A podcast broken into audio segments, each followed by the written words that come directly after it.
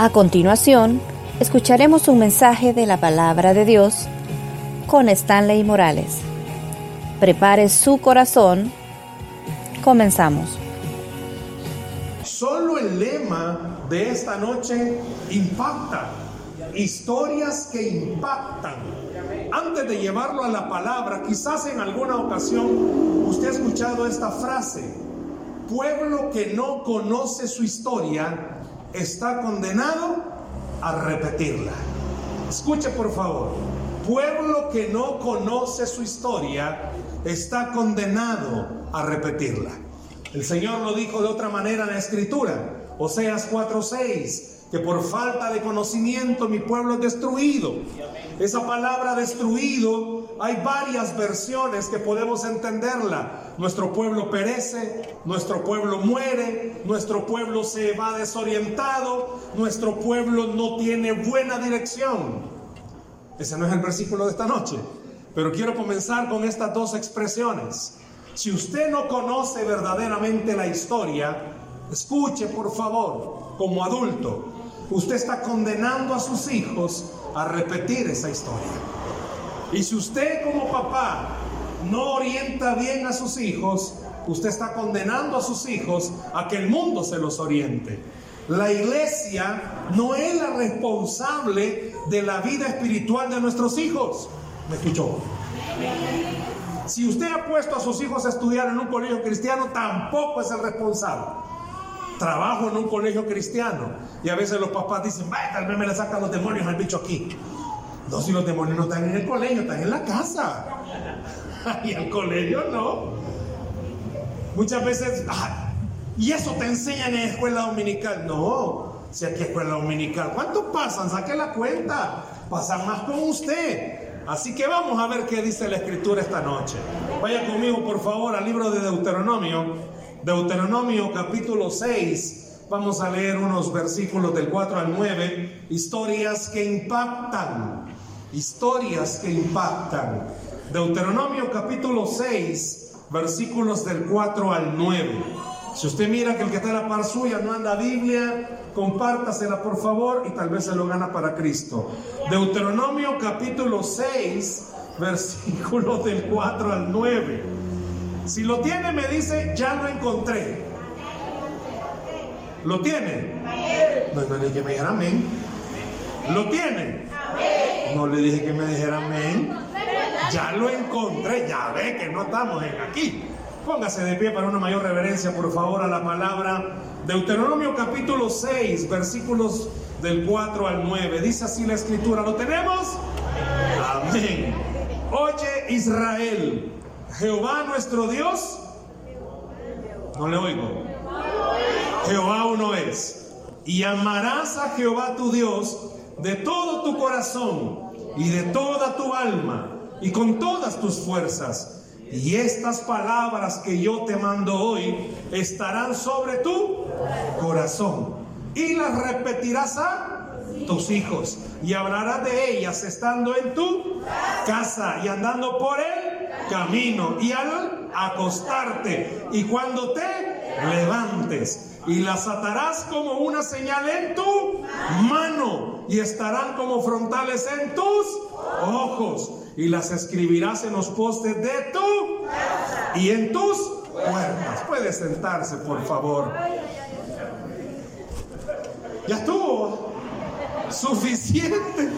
Muchas gracias, pastor, por este privilegio. Dios me lo bendiga. Hermanos, solo con leer estos versículos, si esta noche de verdad vamos a hablar de historias que impactan. Miren, las redes sociales, la televisión están llenas de historias, humanamente hablando, que impactan. Sucesos, wow, extremos.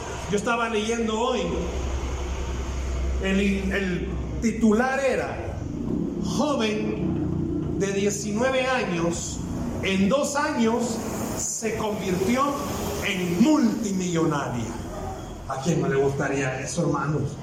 Si yo todos los días en la mañana me levanto soñando que soy millonario. Pero cuando me sigo viendo digo, no, padre, solo fue sueño. ¿A quién no le gustaría, hermano? Y yo vi ese titular y wow, a cualquiera le gustaría. ¿Cómo volverse rico, imagínense. Solo que cuando lee la historia se da cuenta que la pobre cipota, porque es una joven, lo que ha hecho es autovenderse en las redes sociales. Pero eso es lo que nuestros hijos ven. Eso es lo que los adolescentes escuchan. Hoy hay una palabra que para los de la vieja escuela quizás suena muy rara. Los chicos hablan de influencers. ¿Quién es la influencia sobre ellos? Cuando me hicieron la invitación, me explicaron que era sobre una actividad de iglesia infantil.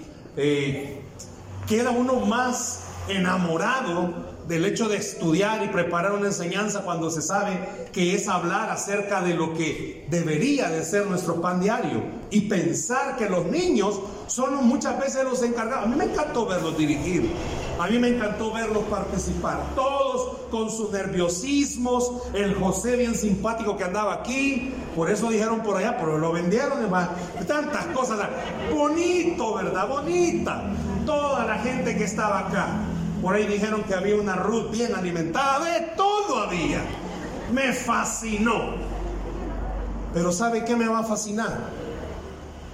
Si Dios algún día nos permite ver a estos mismos niños que están acá siendo adultos y que sigan amando al Señor. Eso va a ser más impactante que verlos ahorita. Pero bien, detengas un momento. Vámonos de viaje, por favor. Vámonos a una librería.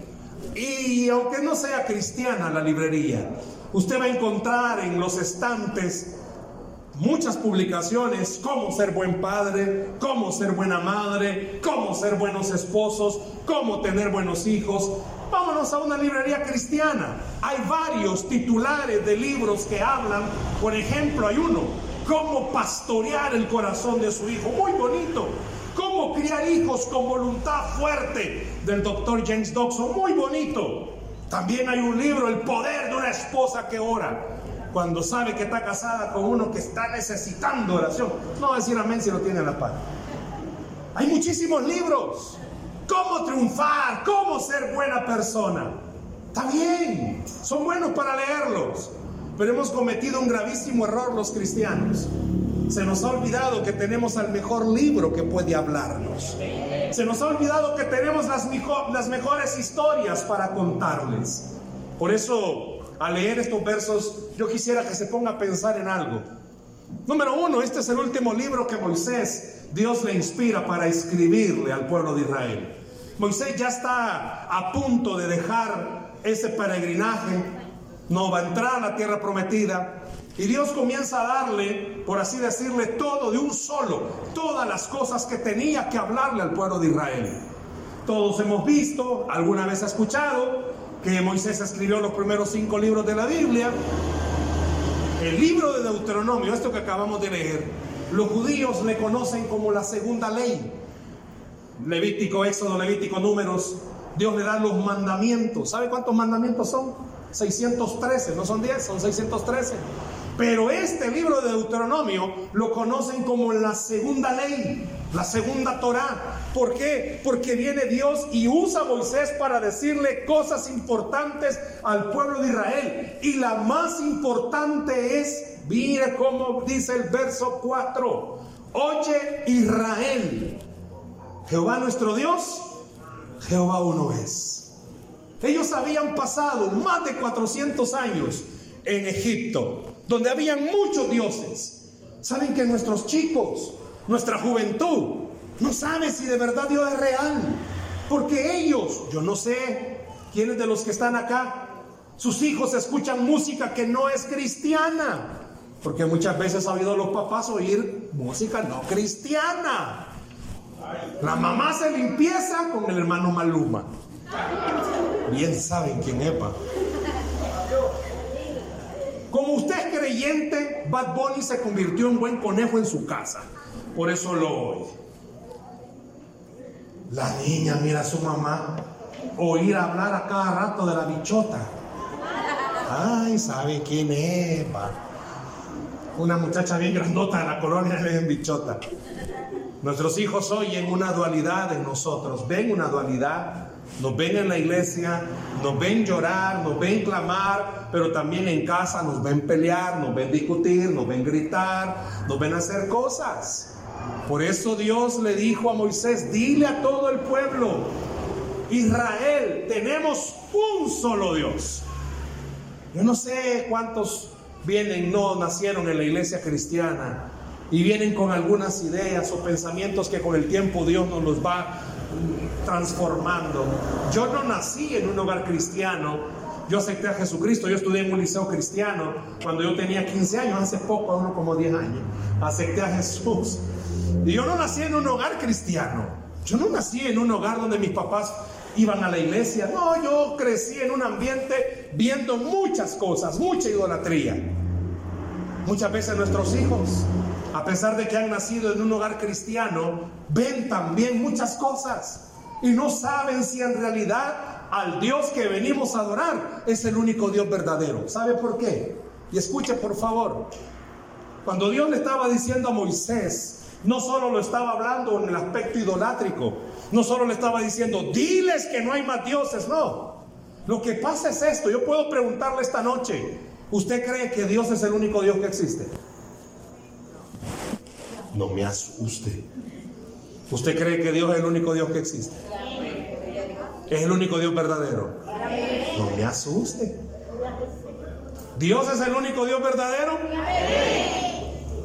Pero sabe, Dios no le estaba diciendo a Moisés, diles eso.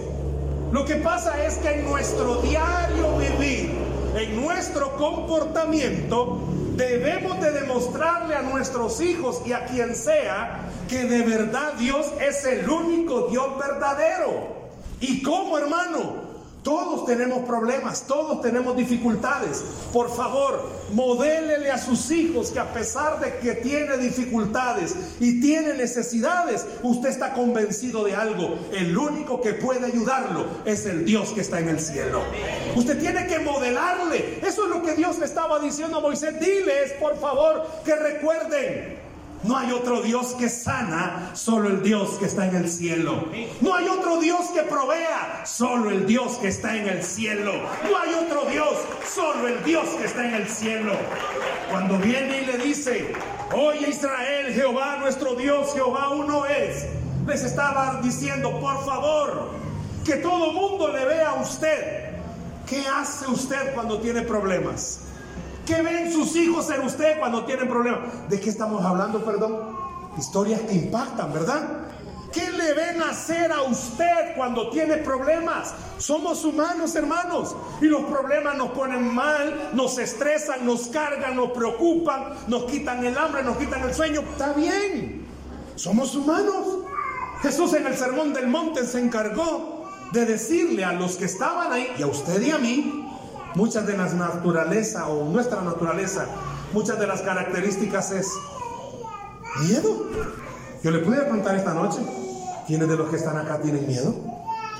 Y no me vaya a levantar la mano, o mejor dicho, no, no la vaya a no querer levantar, porque ¡ah! si dicen que tengo miedo van a decir que no soy creyente. Debería de leer el libro de los Hechos, capítulo 27 cuando el apóstol Pablo no quería ir a Roma porque no era el tiempo y sabía que no podía, vino una gran tempestad, la Biblia le llama Euroclidón.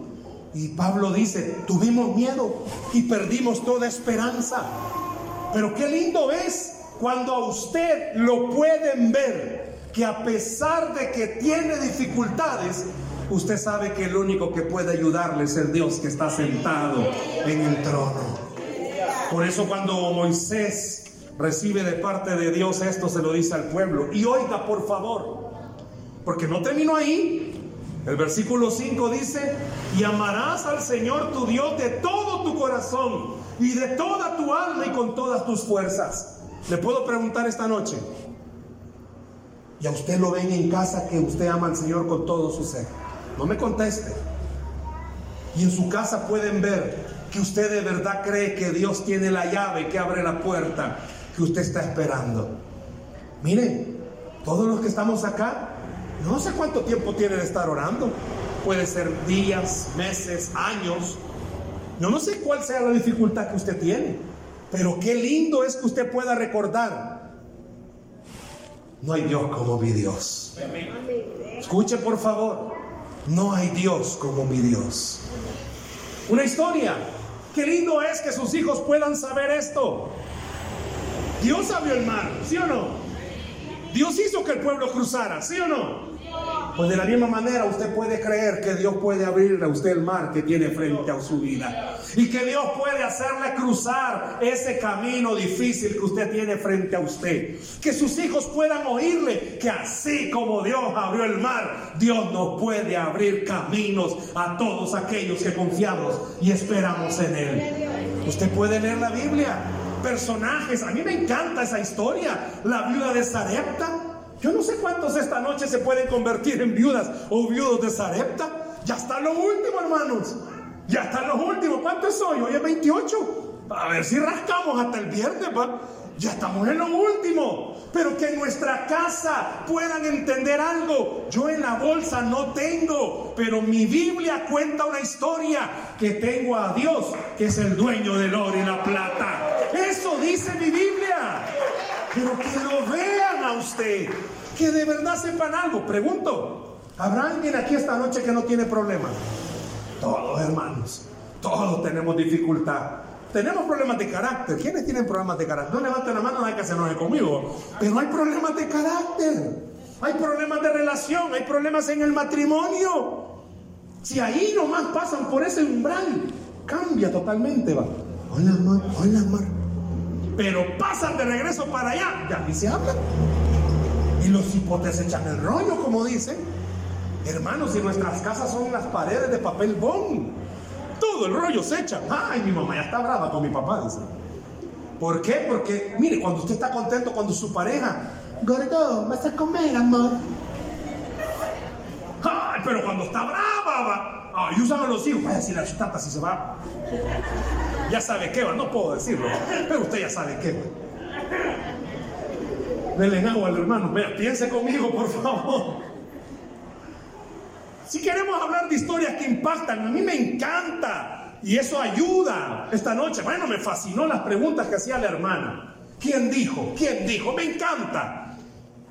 Pero a Dios le va a encantar más cuando usted en su casa pueda recordarle a sus hijos que nadie está exento de tener dificultades pero que los que confiamos en el Señor siempre vamos a tener esperanza.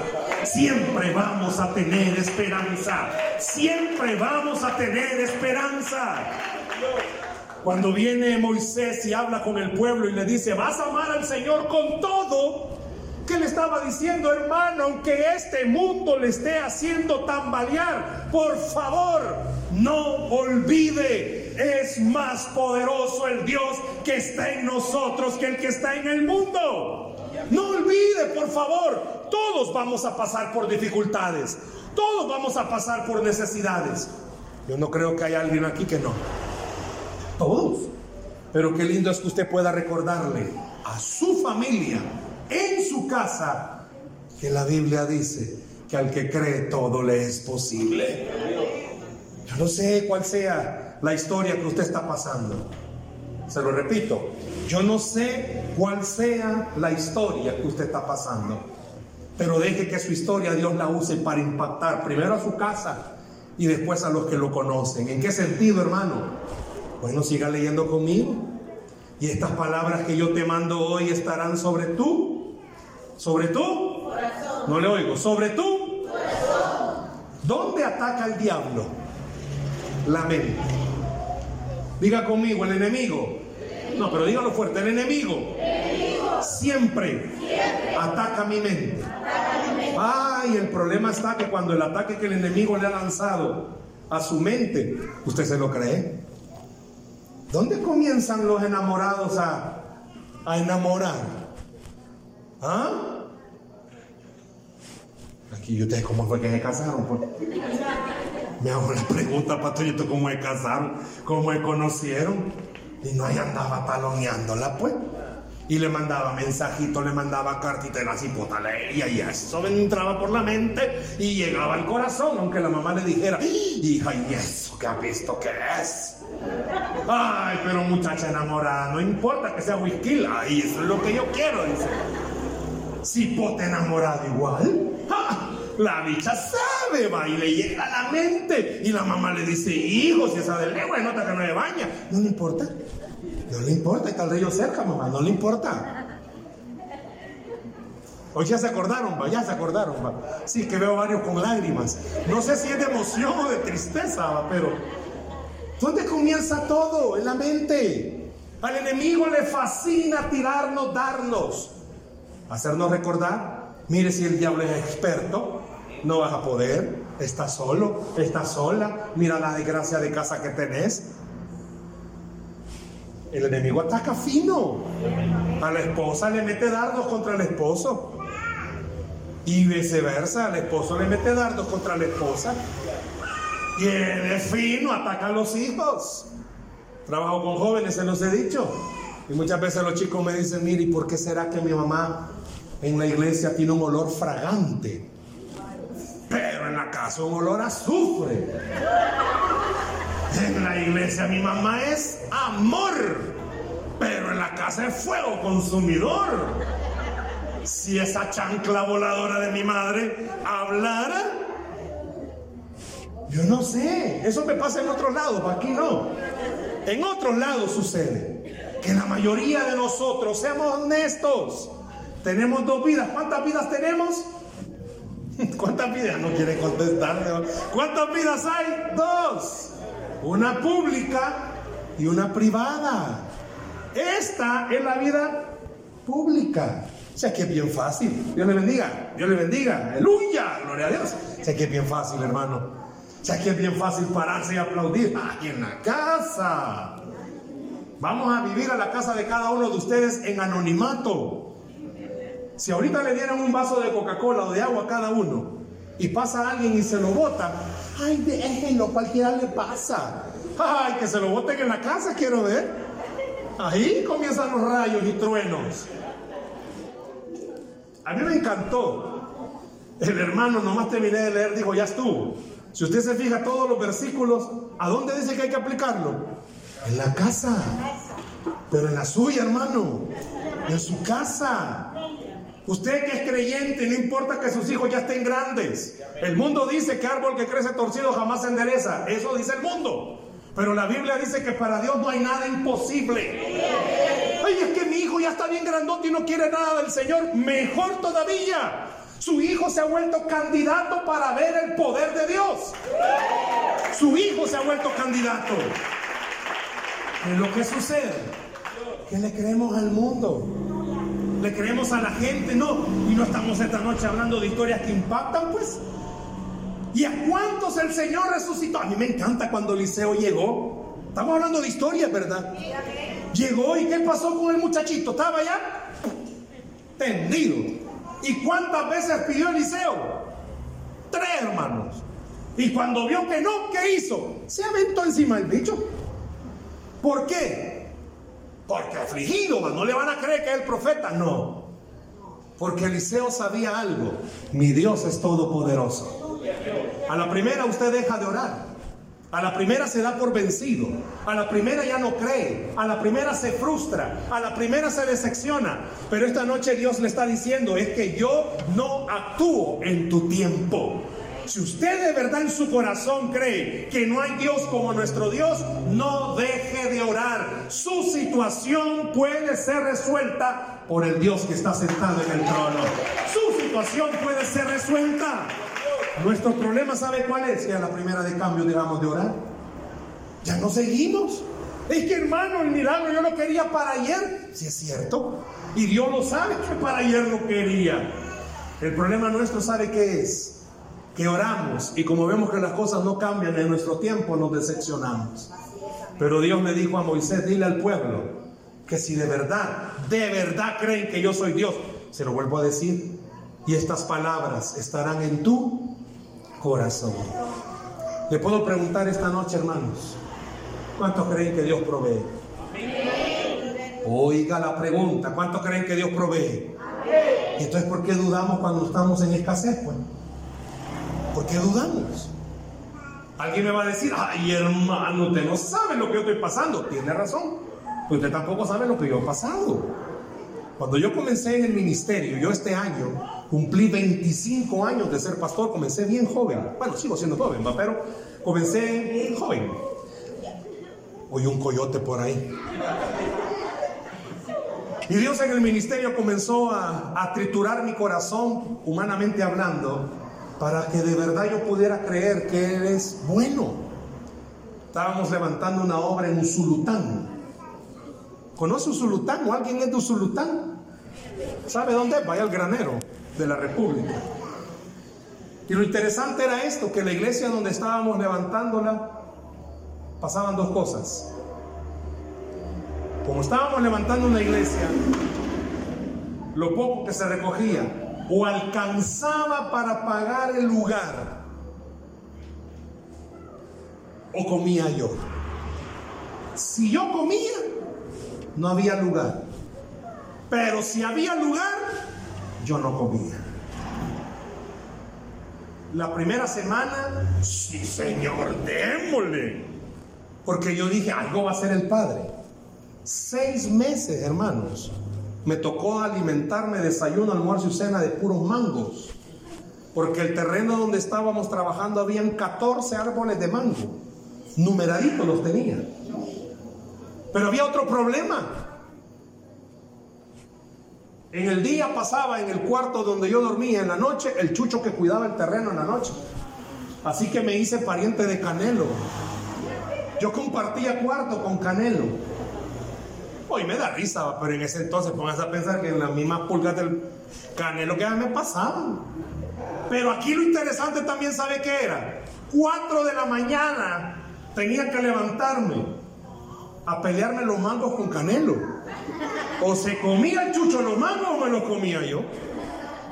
Miren, hoy lo cuento y me da gozo. Pero trasládese conmigo esa historia, hermano. Seguir detrás al chucho porque ese mango era bien cholo y era el que me iba a comer yo. Y se lo terminó comiendo Canelo. ¿Sabe que el primer mes yo recogía los mangos llorando? Y le decía al Señor, y esto es ser un siervo tuyo. Y no crea que Dios abría los cielos y me decía, ya te voy a dar, hijo, ay Dios. Pasó el primer mes, pasó el segundo. Si usted se mete a San Google a buscar, comer mucho mango a uno le da desintería. A uno lo pone malo del estómago, hermano. Pero ¿sabe qué hizo el Señor? No me enfermé de nada. Absolutamente de nada. Pero ni giote me dio por el chucho, nada. Ya los hubiera querido ver a ustedes y se ríen, mamá. Allá por el tercer mes, no le miento, me ponía a hacer competencia con Canelo, ya con una sonrisa en mis labios. Y le decía al Señor, gracias por estos mangos. Dios me hizo entender que hubiera preferido, hermanos, y sin ni mangos. Pero aquí viene lo bonito. Allá, como por el quinto mes y medio, tuve que venir a San Salvador, hacer una diligencia, regresé a Usulután y llevaba en la bolsa de la camisa, no estaba el colón, el dólar todavía, llevaba los 12 colones, pero en monedas de 25 centavos. Por San Rafael Obrajuelo saqué las monedas en esta mano y el, con esta iba agarrado. Y el motorista dio un frenazo y no todas las monedas salieron volando. Si alguna vez vio la película de Matrix, así salieron mis monedas. Mire, mis ojos se llenaron de lágrimas. El cobrador ya me podía, siempre viajaba en ese. Y se acerca y me toca el hombro y me dice, no me preocupe, pastor, otro día me lo paga. Y no crea que a mí me dio gozo decir, aleluya, no, me dio vergüenza. Porque yo dije, un pastor no puede pagar un bus. Y agréguele a eso la última parte de este testimonio, de esta historia. Durante todo ese tiempo yo solo tenía un pantalón, una camisa y un par de zapatos. El pantalón era negro, pero con el tiempo se volvió gris rata de tanto lavarlo. Y la camisa era blanca y se volvió amarilla, peor tetushkel por tanto lavarla. Si alguna vez los de la vieja escuela se recuerdan los zapatos frijolitos, unos feos, esos eran los únicos que yo tenía. Me bajé del bus ese día llorando y le dije al Señor, no más, no más. ¿Qué voy a subir al púlpito a hablar de un Dios que provee si al que va a predicar por seis meses no le ha podido proveer? Pero como había que hacer algo, le dije al Señor, esta va a ser la última noche que yo lo haga. Antes de subir, el Espíritu Santo comenzó a hablarme y me dijo, ah, o sea que durante todo este tiempo yo no te he dado. ¿Y los mangos? Literal. ¿Y los mangos? ¿Cuánto has gastado en medicina porque estás enfermado? Ah, has dormido en el suelo. Ah, te ha caído lluvia. Y estas palabras fueron impactantes. O sea que vos me amás por lo que yo doy, no por lo que yo soy. Ay, hermano, yo calladito subí a predicar. Y prediqué como que yo era el hombre más bendecido y en realidad era el hombre más bendecido. Eso fue en el año 2000, hermanos. Saque la cuenta. 22 años después puedo decirle, Dios es bueno y para siempre su misericordia. ¿No creen que esa es una historia que usted puede decírsela a sus hijos? Que cuando tiene los momentos económicos más difíciles, usted recuerda algo, en la tierra yo no tengo, pero Dios ha dicho que en el cielo tengo todo lo que yo necesito. Y ese es el Dios que está en la Biblia. Por eso Moisés le dijo al pueblo, por favor, estas palabras guárdelas en su corazón. ¿Por qué? Porque el diablo va a venir y va a querer minar, va a querer recordarle su situación, los problemas que usted tiene, las dificultades que usted tiene. Y eso lo hace el enemigo. Pero si usted tiene la palabra del Señor bien sembrada en su corazón, usted va a recordar algo. Es cierto, está difícil, pero mi Dios me ha dicho, confía, cree y espera, porque vas a ver milagros. Yo no sé a cuántos esta noche. Déselo al Señor ese aplauso fuerte, por favor. Yo no sé a cuántos esta noche Dios les está diciendo, te encantan las historias, pero ¿y la tuya? ¿Cuándo vas a contar tu historia? Que cuando no habían puertas, yo te abrí la puerta que menos te imaginabas. ¿Por qué? Porque no dejaste de orar, porque no dejaste de creer y no dejaste de esperar. Pero aquí viene la parte más fuerte. Vea por favor el versículo 7 y la repetirás a tus hijos. Pero ¿y cómo usted va a repetir, hermano? Si perdón con el amor del Señor le quiero decir esto. Pero seamos honestos, usted en la casa no abre la Biblia. ¿Cómo la va a repetir, hermano? Si hay más tiempo para la novela, para el Facebook, para el TikTok, que para leer la Biblia. Hay más tiempo para el chambre de la colonia que para leer la Biblia. ¿Cómo la va a repetir usted si sus hijos no le ven sentarse, aunque sea un capítulo diario, pero que ellos sepan que ese tiempo invertido es ganancia en esta tierra? El diablo no descansa, hermanos. Los muñequitos, lo que nuestros hijos ven, los están les están incitando a las cosas malas. ¿Qué ven nuestros hijos varones? Que no es de hombres, ir a la iglesia. Que eso no es de hombres. ¿Qué le están inculcando a nuestras hijas? Que hay que vestirse provocativamente para llamar la atención. Cuéntele las historias que las mejores parejas para el matrimonio se encontraron buscando la dirección de Dios. Cuéntenle la historia que los mejores matrimonios o los matrimonios que más han durado son los que han puesto la palabra del Señor por base para sus vidas. Mire, póngale el ejemplo de Adán y Eva. Todos conocemos la historia y por culpa de ellos dos que estamos nosotros bien fregados. Pero dígame por favor, y al que lo diga, el pastor lo va a invitar a cenar. No, pero es que está difícil. ¿Dónde dice que después que Dios lo sacó del huerto del Edén, Adán y a Eva, Adán pasó reclamándole a Eva, mira, Michael, por tu culpa estamos aquí. Dígame dónde dice que la Eva le dijo, y vos, amado, ¿para qué me hiciste caso? Pues? Dígame dónde hay un versículo que estén peleando. No. ¿Por qué? Ay, porque eran otros tiempos. No. El diablo le hizo creer a Adán que la ayuda idónea que Dios le había dado no servía. El diablo le hizo creer a Eva que lo que Dios quería para ellos no era lo mejor. Y lo mismo sigue haciendo el enemigo. A nuestros hijos los sigue incitando. No hay mejor persona en el mundo que aquel que ame a Dios por sobre todas las cosas. Esa historia nuestros hijos deberían de saberla. Esa historia en nuestra casa debería de pregonarse, que papá y mamá tienen problemas como todos, pero que papá y mamá tienen fe que Dios arregla todo. Que papá y mamá tienen dificultades, sí, pero que papá y mamá tienen la certeza que Dios arregla todo. El mundo que está enseñando es que si no se llevan bien, sepárense. Esa es la historia que el mundo enseña. Pero ¿y por qué no les enseñamos la historia de la Biblia? Que lo que Dios ha unido no lo separe el hombre. ¿Por qué no le enseñamos a nuestros hijos la historia que el hombre que teme al Señor, que el hombre que ama al Señor, es el mejor esposo que puede existir? Si usted tiene un esposo así, ámelo, hermana. Cuánto amén dijeron, gloria a Dios.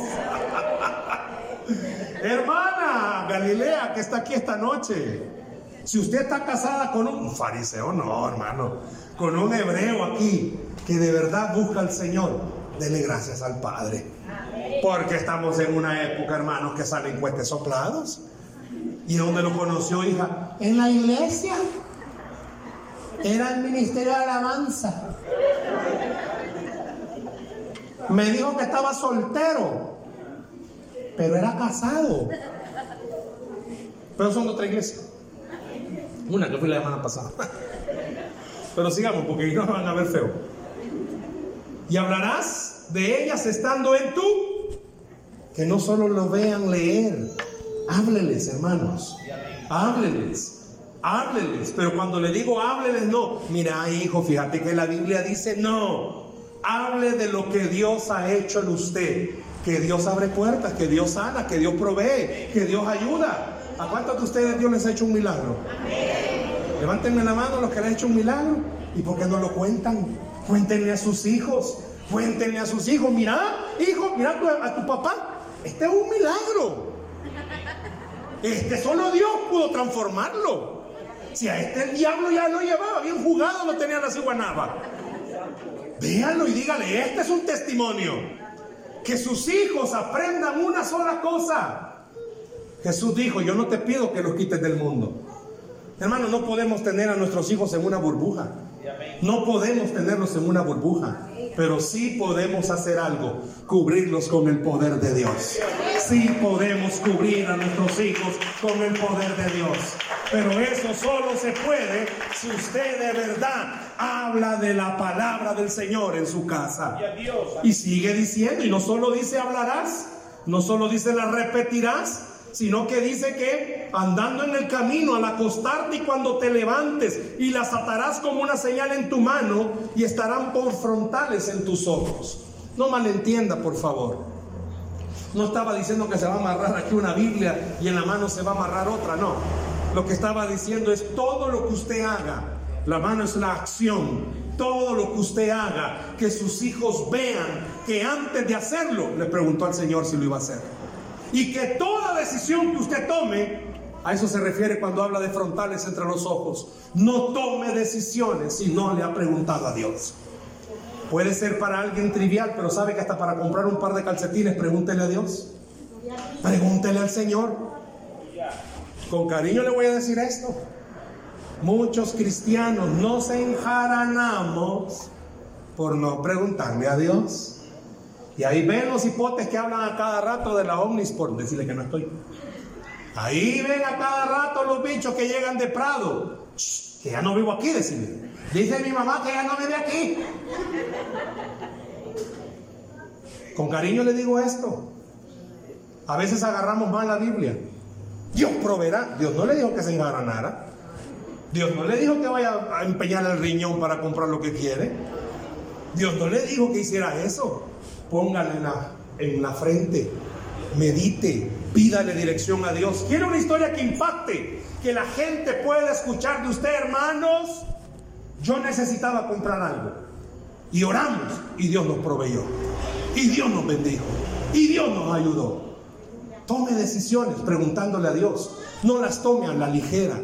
Y escuche esto, guárdelo en su bolsa. Jamás tome una decisión enojado con hambre, con sueño o triste. Son las peores emociones para tomar una decisión. Hermano, si uno enojado, me voy. Ya cuando le pasa la cólera ya no sabe qué hacer. Por eso los hipotes pagan el precio. Muchos de nuestros hijos, la cabeza de atrás la tienen bien pacha, porque como ahí le paga pegando. Cuando usted está bravo, ya cuando le pasa la cólera, ¿qué hacen la mayoría de papás? No los de esta iglesia. Los de otra iglesia, ¿qué hacen? Le compran cosas al bicho. Lo chantajean. Y ya les es, que vos, es que vos como me contestaste, si la cipota sentada estaba ahí, mona, ahí le dejo pacho ahí. Y de por eso después la cipota cuando usted le dice, hija, ¿qué horas son? ah, ahora entiende, varios se rieron, ahora entiende. Mamá, ahora entiende, ¿verdad? Por favor, yo quisiera que esta noche antes de finalizar e irse para su casa, se ponga a pensar, ¿querrá Dios que la historia que usted está viviendo sea una historia que impacte no solo a su familia, sino solo a la iglesia, sino también a su comunidad? ¿Cuántos de los que están aquí tienen, no le pido que levante la mano, tienen problemas de relación con su pareja, con sus hijos?